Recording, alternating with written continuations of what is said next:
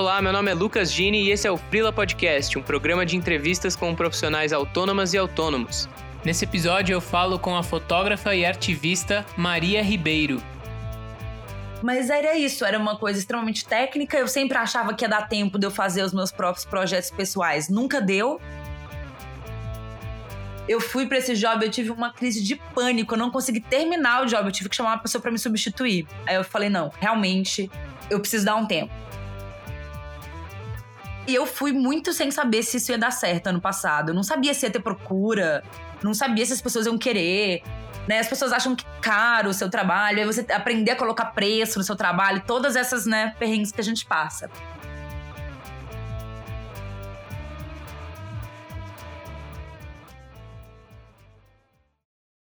Oi, Maria. Olá, Lucas, tudo bom? Tudo bem, contigo? Tudo jóia. Queria já te agradecer por ter aceitado o convite, estar tá aqui falando comigo. Eu que agradeço, ainda bem que conseguimos. é, faz bastante tempo que a gente está tentando arranjar a agenda dos dois aí, feliz que agora rolou.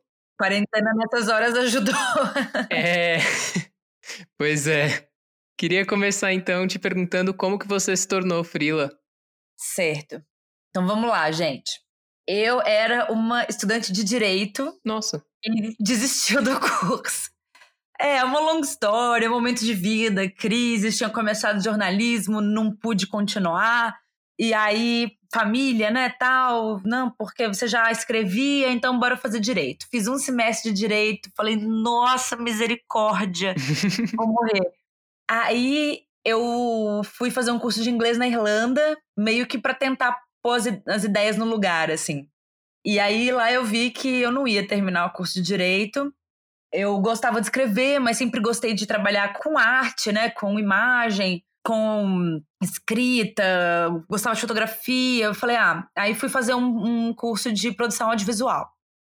Quando eu terminei esse curso, eu já era frila, só que eu comecei primeiro a trabalhar com cinema publicitário e também fazer assistência para outros fotógrafos.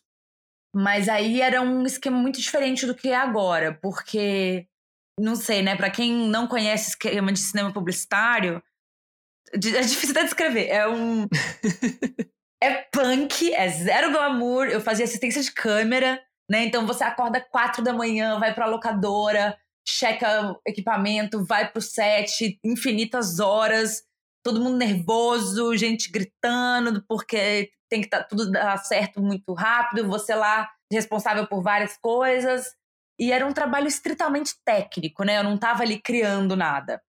Mas é, na época, eu fiz um caminho meio inverso do que as pessoas fazem. Elas começam, costumam começar em produtoras pequenas, onde você faz de tudo um pouco, onde você vai aprendendo.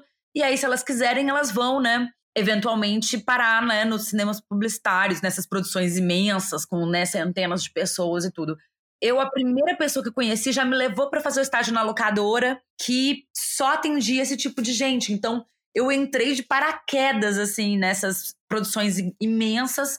E na época era um custo-benefício interessante para mim, né? Porque é um investimento muito pequeno em relação ao investimento que você tem que fazer se você quer, por exemplo, comprar um equipamento de fotografia.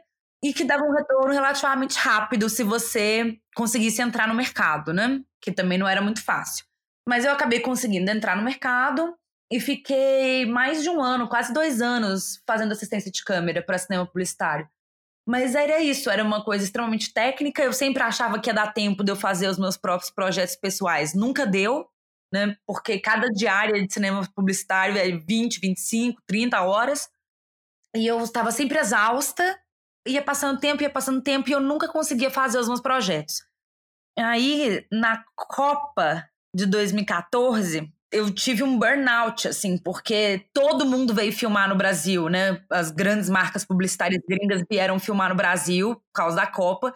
E não tinha gente o suficiente. Então eu saía de um job e ia pro outro, assim. Às vezes ficava três diárias praticamente sem dormir e emendava uma na outra. Foi aquele negócio assim absurdo. E aí, durante a Copa, eu fui viajar. Falei, não quero, não, eu já não, né, não tava querendo Copa e tal, não sei o quê.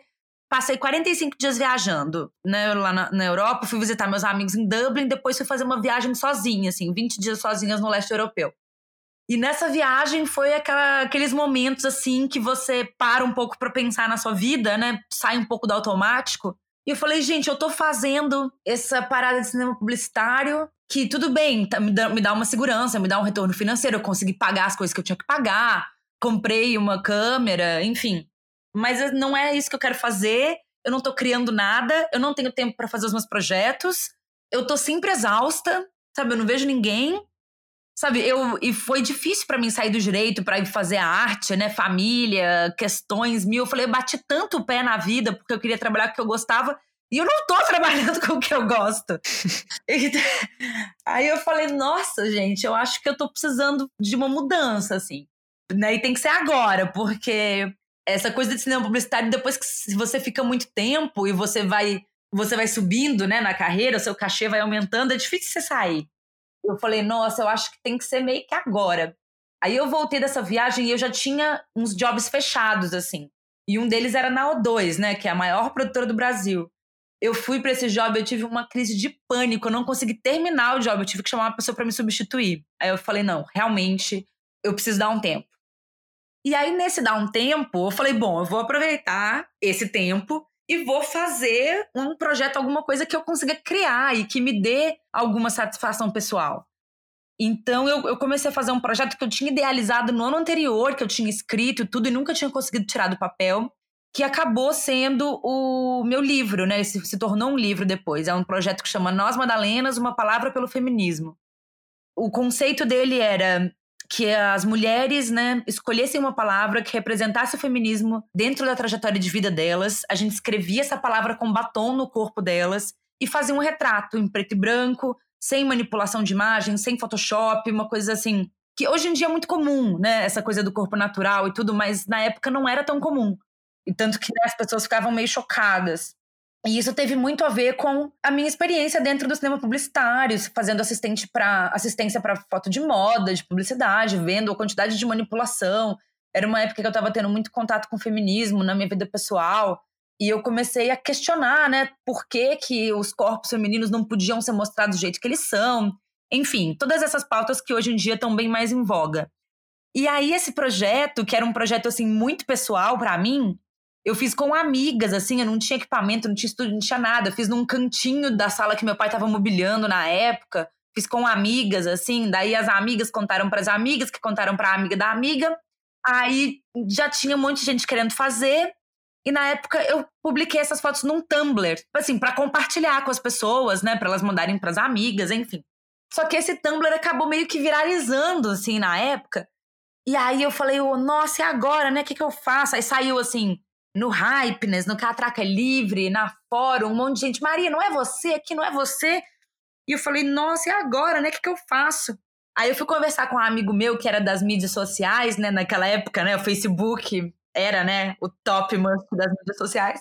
E ele falou: Ah, tá, me mostra a página do Facebook do seu projeto. Eu falei: Eu não tenho página no Facebook. Ele: Quê? Tem que fazer a página no Facebook?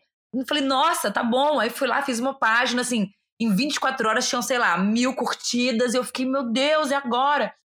E aí e eu fiquei empolgadíssima com o projeto. Eu consegui uma edícula emprestada num coletivo, lugar que entrava rato, um negócio assim, bem baixo astral. Mas aí eu ia lá, limpava tudo, chamava. Porque todo mundo queria ser fotografada pro projeto, né? E aí eu fiquei um ano praticamente fazendo essas fotos fazia algumas diárias assim de assistência meio que para pagar as contas e bancar o projeto, né, e tudo. E me envolvi absurdamente com esse projeto. E aí eu fui ouvindo as histórias das mulheres, da vida delas, fui embarcando nisso, aí que eu queria compartilhar as histórias de vida dessas mulheres, até que eu recebi a proposta desse projeto se tornar um livro. O livro foi publicado no finalzinho de 2015 e aí foi uma época que. Nossa, tô, a, a, pergunta era meio curta, eu tô contando uma história gigante, né? Mas é porque tem. Não, imagina, é melhor assim. Então, assim, aí na época eu, eu publiquei o livro e falei, e agora, né? Só que aí eu tinha me envolvido com um pessoal de um outro projeto que eu trabalhava antes, que era no sertão de Minas. E eles me chamaram para ficar lá por seis meses para dar aula para jovens de uma ONG. Eles queriam formar uma agência de comunicação de base comunitária. E aí eu fui, publiquei o livro, resolvi sair de São Paulo, né? Já tinha saído da publicidade.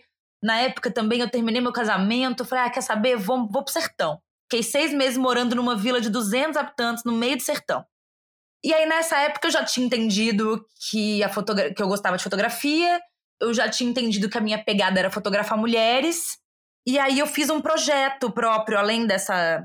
Dois, na verdade, além dessa. de dar as aulas lá, né? Eu fiz um projeto que ainda não foi publicado, que chama Caliandras, que é sobre as mulheres do sertão. Então, parteiras, rezadeiras, benzedeiras, enfim.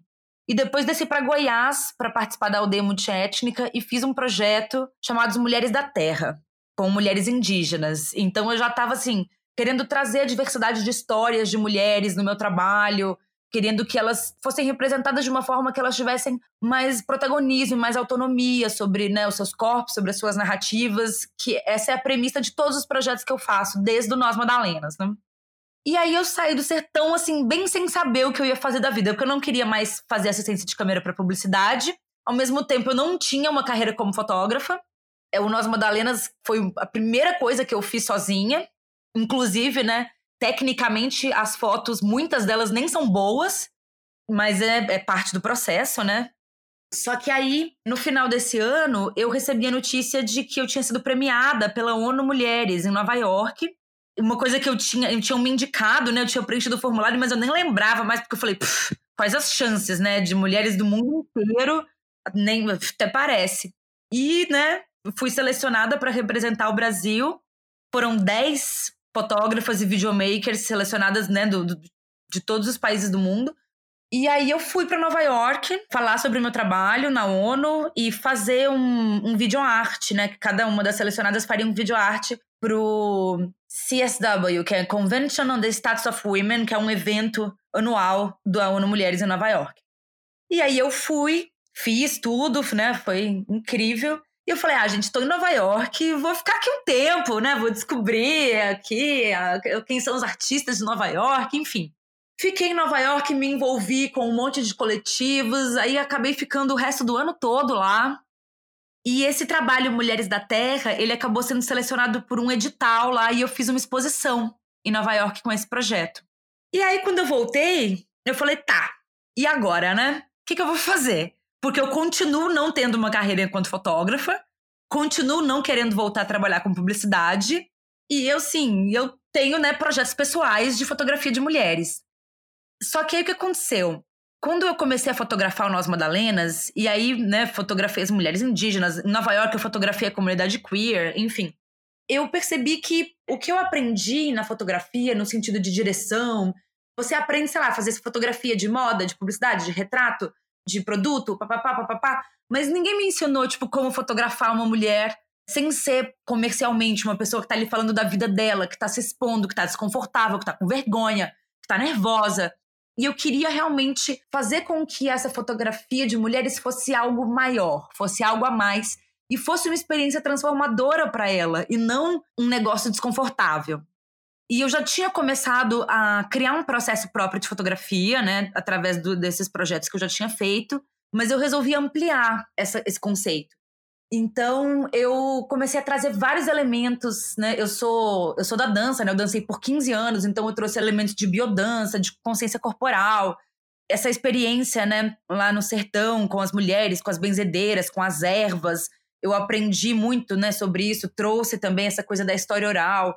Em Nova York eu frequentei um ashram, e aí eu trouxe técnicas de respiração, de meditação guiada, aromaterapia, enfim eu criei um, um ritual de um processo próprio que eu chamo de vivências fotográficas, onde eu, eu converso muito com cada mulher e eu conduzo ela numa jornada de reencontro com o próprio corpo, e a partir daí a gente cria as imagens juntas.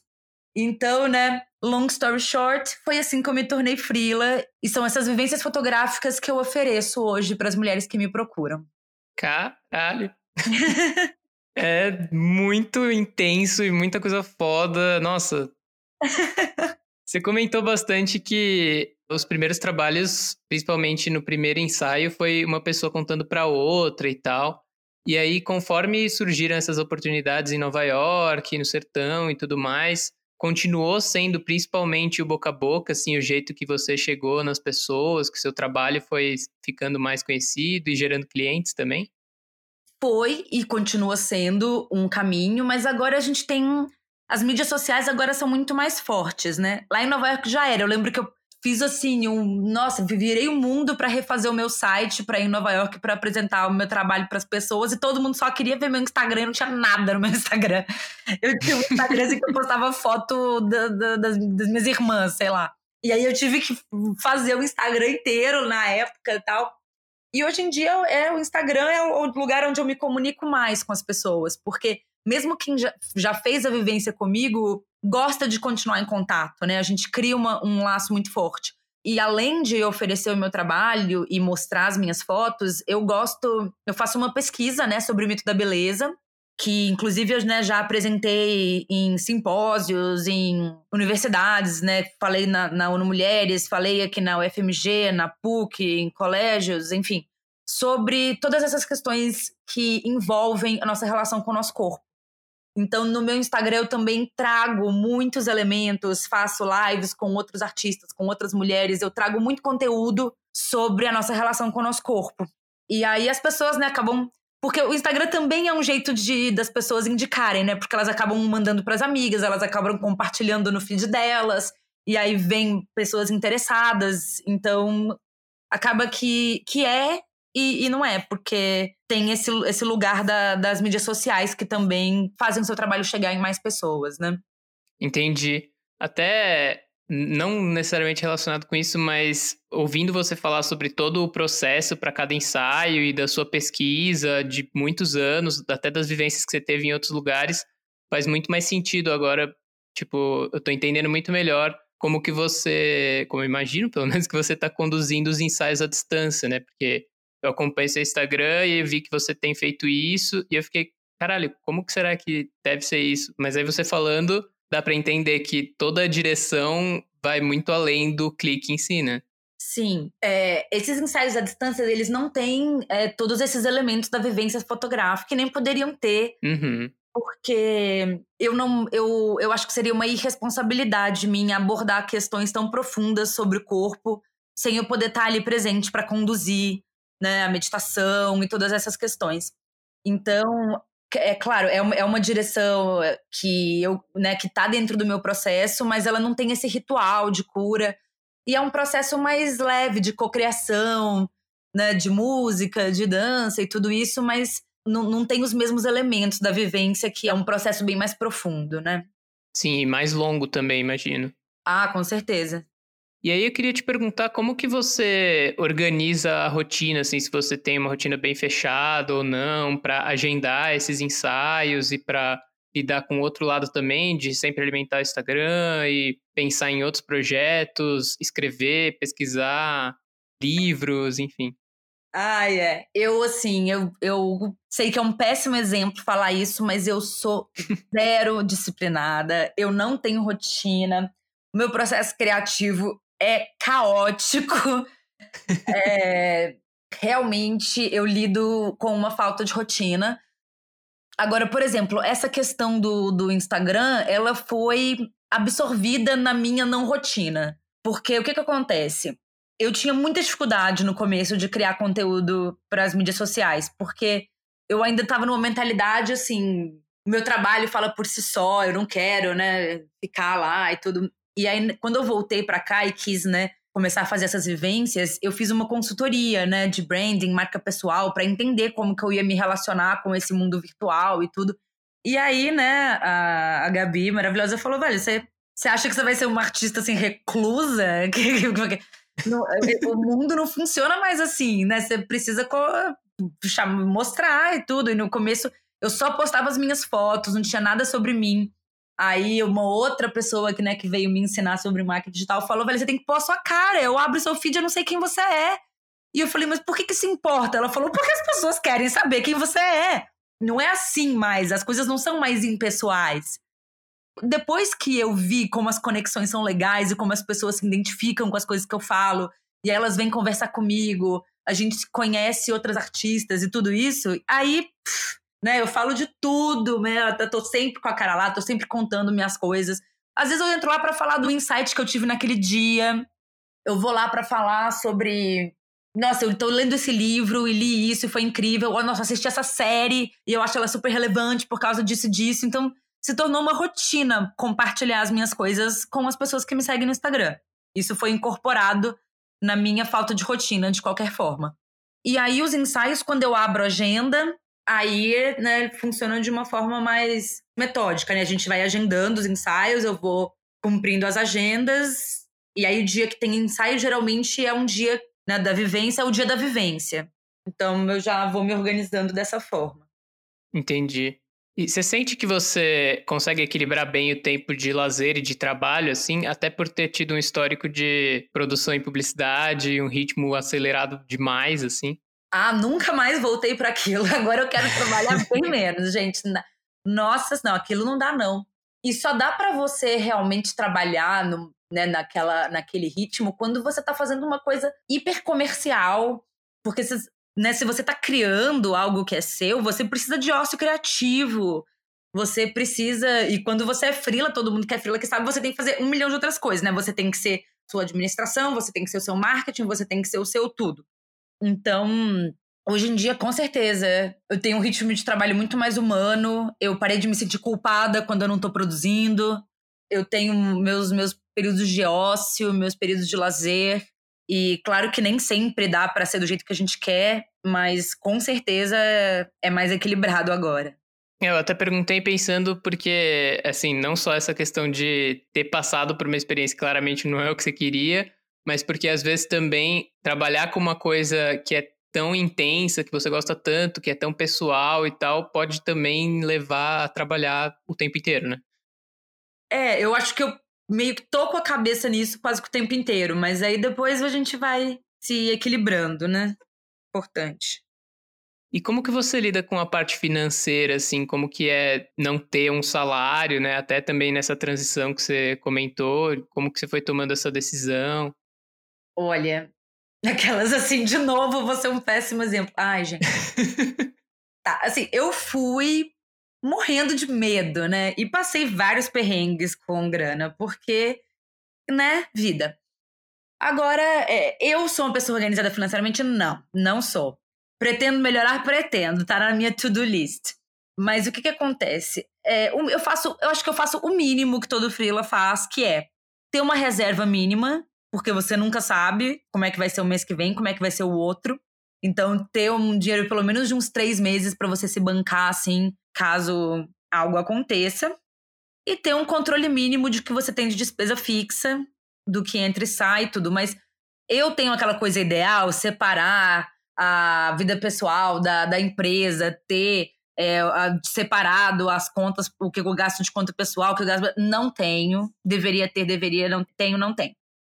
É, gente, é, eu tô dando a real aqui. A questão é assim, né? Eu não sou uma pessoa, né, que tem aquelas planilhas de projeção, nada disso que eu devia ter. Mas assim, o que que acontece? O ano passado foi o primeiro ano que eu realmente me banquei com vivências fotográficas. Isso era uma coisa, é uma coisa recente. E eu fui muito sem saber se isso ia dar certo ano passado. Eu não sabia se ia ter procura, não sabia se as pessoas iam querer. Né? As pessoas acham que caro o seu trabalho, aí você aprender a colocar preço no seu trabalho, todas essas né, perrengues que a gente passa. E agora, esse ano, que temos o quê? Pandemia mundial. Então, eu ainda não deu tempo de eu me organizar da forma como eu quero, mas assim, estamos no processo. Entendi. É, essa questão de separar o dinheiro e tal, eu acho que é uma dificuldade geral quando vira freela, assim. Eu também não consigo ter essa organização ainda e faz meses que eu tô tentando me forçar a estudar isso e tá num ritmo muito devagar, sabe? Aquele ritmo devagar, quase parando. Assim. É porque, é. desculpa, gente, mas é muito chato. Isso é muito chato. Então, você sempre tá lá no, a última coisa da sua lista que você vai fazer é isso. Pelo menos para quem é artista. Assim, gente, desculpa. Assim, eu não tô querendo falar, é, reforçar aquele estereótipo de, ai, ah, sou de humanas, não sei fazer planilha, sou incapaz de lidar com meu dinheiro. Não é isso, não. Eu sou capaz mas eu não gosto. Eu acho muito chato lidar com planilhas. Eu sou, gente, eu sou da criação, eu sou da imagem, né? Eu sou da fotografia de cinema. Olha pra minha cara de que vai ficar sentado fazendo planilha de Excel. Então é óbvio que quando você detesta fazer uma coisa, você vai procrastinar essa coisa. Então é isso que tá acontecendo do lado de cá. não tem muito jeito. E aí, você tem algum plano, não necessariamente relacionado à grana, mas plano de carreira, assim, de curto ou de longo prazo? Você falou de vários projetos, então não sei também como que você pensa neles para o futuro. Ah, sim, eu quero ser a Marina Abramovic da fotografia. Esse é o meu plano. ser, ser né, famosa, rica, fina, glamurosa, todo mundo querendo financiar meus projetos sabe? Eu só fazendo o que eu quero e assim, só parindo a minha arte pro mundo. É isso que eu. Gente, tô brincando. Não, não, tô brincando nada, quero tudo isso. Mas sendo mais realista, é, o que que a gente tem de planos, né? A continuação do Nós Madalenas em formato de livro. Uma campanha que eu comecei a trabalhar e que tá em stand-by agora, não sei como vai ser e que eu não posso dar muitos detalhes, mas é uma campanha incrível que eu fui convidada para fazer, que tem que é uma causa maravilhosa, que tem tudo a ver com o que eu quero, né? Eu vou assinar a exposição e a, a toda a parte de arte visual. Uma apresentação do meu trabalho no Festival de Tiradentes, que eu, né, já tinha sido selecionada e ele também foi adiado. Gente, olha o meu drama. Tá tudo, tá tudo em stand-by. E um projeto pessoal para falar sobre um outro aspecto da minha vida, que eu também não vou não posso ainda dar muitos detalhes, que está em, em fase de pré-produção ainda. Então, muitos projetos novos saindo, mas agora ninguém sabe o que, vai ser do mundo, né? Depois desse, disso tudo, que a gente não sabe quando vai acabar. Então, agora é isso. É... Tô fazendo terapia duas vezes por semana ao invés de uma para lidar com todas essas frustrações. E agora é sentar e esperar essa loucura toda passar e ver o que, que vai ser possível de realizar, né? Sim, sim. Ainda pelo menos tem alguns projetos que você está conseguindo tocar, né? Tipo, as pesquisas e os ensaios à distância ainda ocupam um pouco da cabeça. É, estamos aí fazendo isso por enquanto. E tem alguma história que foi marcante, assim, algum ensaio que teve um impacto muito grande? Você falou de alguns momentos de virada, assim, ao longo da sua trajetória até chegar onde você está hoje, mas teve alguma história além dessas interessante, assim, que você gostaria de contar? Ah, não, eu acho que, que a, a, mais interessante realmente já contei. O ponto alto, com certeza, foi falar na ONU. Gente, quando eu entrei na ONU, tinha uma cadeira com o meu nome, eu falei, nó, venci na vida. e claro que não é assim, né? Foi uma, um, um pico que foi muito interessante, mas continuei passando muito perrengue depois. Mas eu acho que essa realmente continua sendo a melhor história. É, às vezes dá a impressão. Eu sinto muito isso pensando na minha carreira também, e acho que é uma coisa normal de planejar carreira que às vezes a gente coloca um objetivo e pensa que, nossa, dali para frente vai ser tudo diferente. Então eu acho importante também se falar que, tipo, ah, depois de ter uma carreira na ONU, as coisas continuam dando certo e errado, né? tipo. Exato. Ah, eu tenho uma história ótima de decepção, assim, aquelas, né? Porque depois que eu fiz esse trabalho na ONU, eu falei, nossa, vou conhecer a comunidade artística de Nova York, vai ser incrível. Eu tava assim, com uma ideia muito romantizada. Assim, eu falei, nossa, vai estar todo mundo vivendo da sua arte lá no Brooklyn, conhecer essas pessoas, papapá. Cheguei lá, tinha zero pessoas vivendo da sua arte. Nova York é uma cidade de caríssima, dificílima. A galera tinha dois, três trabalhos para pagar as contas e fazer arte quando dava, do jeito que dava. Eu cheguei lá e falei, porra, falei, pra passar esse perrengue todo, podia ter ficado no Brasil.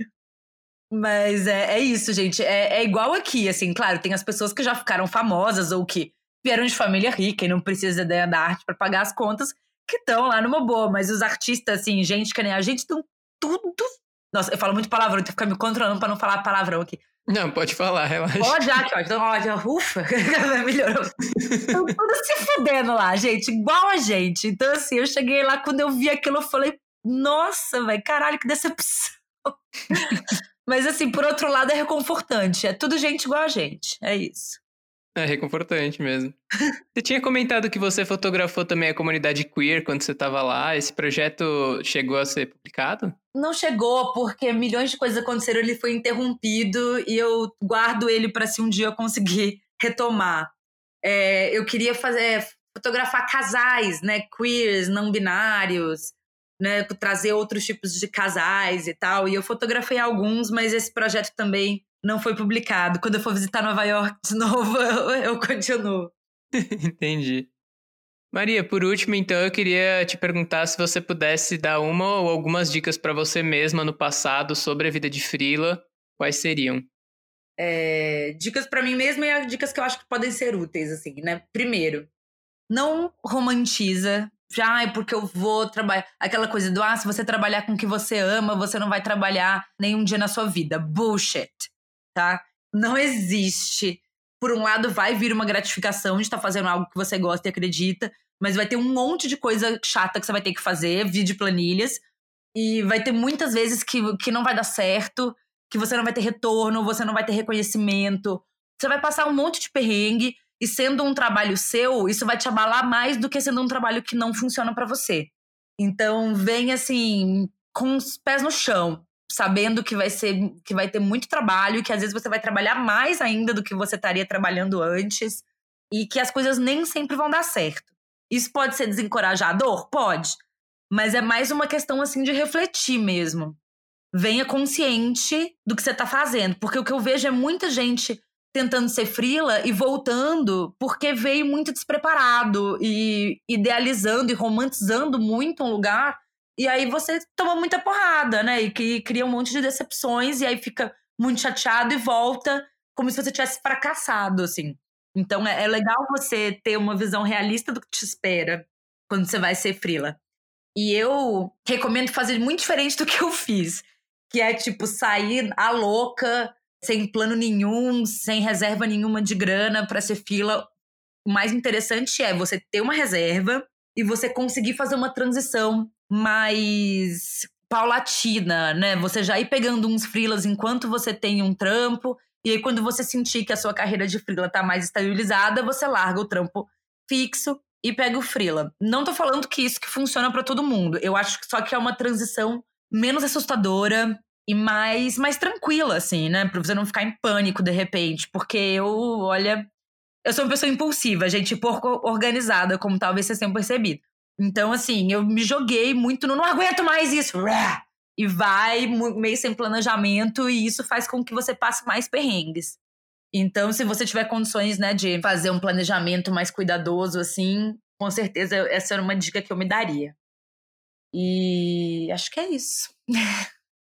Você acha que você conseguiria ter planejado tudo o que aconteceu depois? Então, é, é, claro que a gente não planeja tudo, né? Foi tantas coisas assim, passos que foram muito tiveram mais muito a ver com a minha vida pessoal e com as questões que eu estava passando pessoalmente naquele momento do que, do que um planejamento profissional. Mas é, eu, eu acho que eu não teria conseguido, mas assim, se eu tivesse a visão que eu tenho hoje naquela época, talvez eu, eu teria conseguido. Então, se você que está ouvindo é uma pessoa que está planejando sair do seu trabalho fixo para ser freela, não é que você vai conseguir planejar tudo, mas talvez ter uma base, assim, né, para uma transição mais tranquila seja bacana. Sim, eu super concordo. Eu perguntei mais brincando porque quando você contou o, todo o trajeto, assim, louca, cara, as né? coisas. É lógico que a gente só vê a parte bonita, né? Tipo, Instagram. É. Mas as coisas parecem que aconteceram de um jeito meio espontâneo, assim, que, tipo, dificilmente alguém teria previsto, sabe? Não, foi, foi realmente surreal, assim, mas é isso, porque eu fui tomando decisões porque eu não estava dando conta mais de viver do outro jeito, tanto profissionalmente como pessoalmente. Então, eu fui tipo a louca, me jogando nas coisas. Isso é interessante por um lado, porque isso abre-se mil possibilidades não esperadas, mas você toma muita porrada e passa muito perrengue pelo outro, né? Então, é, sempre vai ser isso, sempre vão ter escolhas, né? Você vai ganhar por um lado, perder por outro. Essa foi a minha história, né? Uma trajetória super pessoal e estamos aqui hoje. Mas ela é uma trajetória que não, não é muito fácil, não. Aí fica, né, a critério de cada um. Mas com certeza você vai ter altos e baixos, seja qual for a transição que você faça e é bacana que você esteja preparado para lidar com esses momentos, né? Aproveitar os altos e lidar com os baixos. Demais. Queria te agradecer de novo, então, pela conversa, Maria, por ter um espacinho aí na agenda para esse papo. Valeu mesmo. Imagina, eu que agradeço, agradeço o convite. E se ficou qualquer dúvida ou se vocês quiserem saber mais, é só me, me chamar lá no Instagram que eu respondo. Maravilha. Obrigado, então. Um beijo, Maria. Beijo, até mais.